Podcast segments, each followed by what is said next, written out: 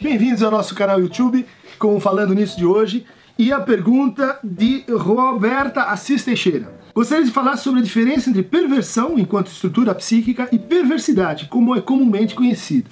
Então, uh, Roberta, essa é uma distinção muito interessante porque ela toca na dimensão assim moral, né, ou prevalentemente moral, de certas modalidades de sofrimento, certas modalidades de transferência, certas modalidades de relação com o outro, que é o que define em psicanálise uma estrutura clínica. Então, uh, Diversas vezes a gente vai encontrar a formulação de que existem três estruturas clínicas, né? Ou a neurose definida pelo recalcamento, a psicose definida pela foraclusão e a perversão, que seria definida pela renegação, denegação, uh, recusa, né? Que são as diferentes traduções que a gente encontra para a palavra Verleugnung em alemão. É, o característico da perversão seria então uma espécie de defesa que envolve uma recusa perceptiva e uma recusa de saber, é uma recusa de reconhecer a falta na, no outro. No outro ali representado então pelo, pelo corpo da, da mãe, o corpo onde faltaria então um, um elemento que seria o falo, e isso o perverso não consegue é, elaborar, não consegue subjetivar, colocando no lugar dessa ausência um substituto imaginário, imaginário simbólico né? que é o fetiche. Então, se o neurótico faz sintomas, o psicótico faz alucinações, o, o, perverso faz é, fetiche. E do fetiche a gente deduz as outras duas modalidades mais clássicas, os tipos clínicos da perversão, que é o masoquismo, né, em que o sujeito se coloca do lado do fetiche, e o sadismo, em que o sujeito uh, coloca o outro no lado do fetiche. Isso, enquanto estrutura clínica, pode se associar com práticas que a gente culturalmente, socialmente repudia. Né? Imagine alguém que só encontra satisfação sexual batendo no outro. Né? Bom, você vai dizer, isso vai dar algum trabalho, porque ele precisa encontrar alguém que tope essa fantasia. Né? Ele precisa encontrar alguém que se encaixe nessa economia libidinal. Né?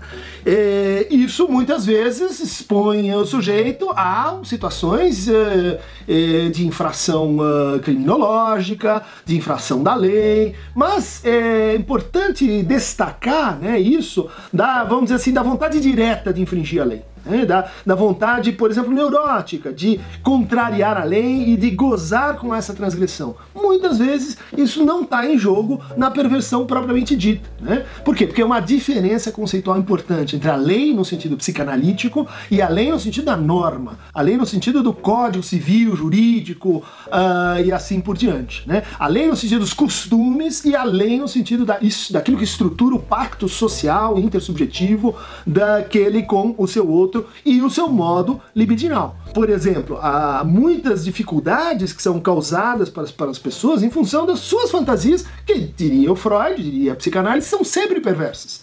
Então, uma pessoa tem uma fantasia de transar com um desconhecido numa noite escura sem camisinha. Isso é uma atitude de risco, de alto risco. Né?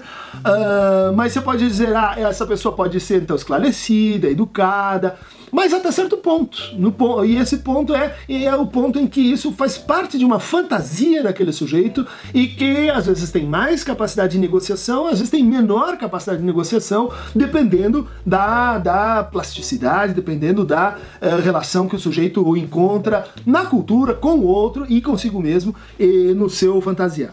Agora, Importante então a tua pergunta, porque ela permite discernir isso do que a gente poderia chamar, chamar de perversidade ordinária, né? de perversidade comum, da perversidade que tem que ver com a uma corrupção e com uma instrumentalização da lei, agora sim, da lei enquanto pacto social, da lei enquanto norma, da lei enquanto justiça e assim por diante. O que a gente vai encontrar na perversidade é esse traço de crueldade né?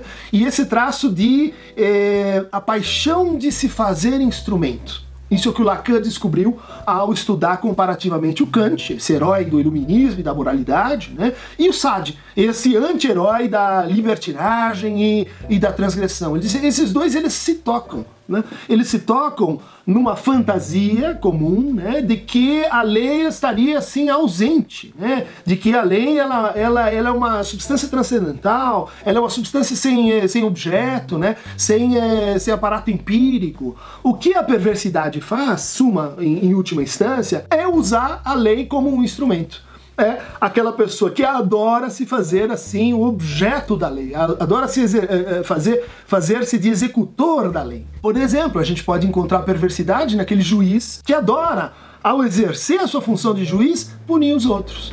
A gente pode encontrar perversidade naquele professor que ele sonha em ser professor, por quê? Porque ele apanhou muito como aluno, que ele levava bordoada como aluno. Ele quer inverter o lado para, enfim, eh, reverter a crueldade que ele sofreu. A gente pode encontrar isso em certos policiais, né?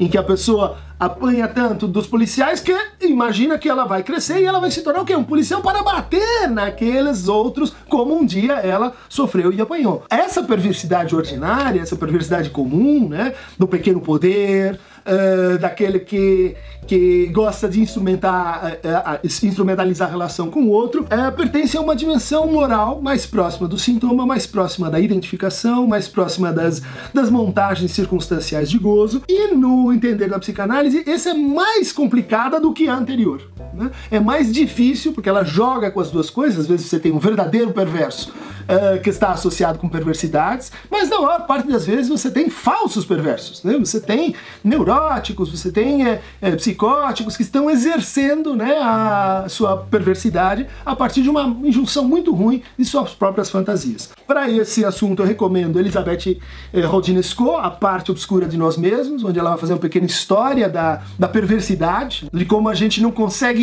tolerar a ideia de que existem perversos, e Dani Roberto Fur, a Cidade Perversa, que é uma leitura uh, da modernidade a partir da noção de perversão, mostrando como nossa sociedade se tornou uma sociedade pornográfica, uma sociedade uh, do espetáculo, da exibição, da instrumentalização da lei, do empreende empreendedorismo da, da regra para oprimir, segregar e, e fazer mal aos outros.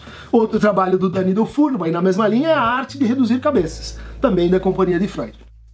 Para participar do canal, clique aqui no Aqueronta Movebo e vejo vocês na próxima.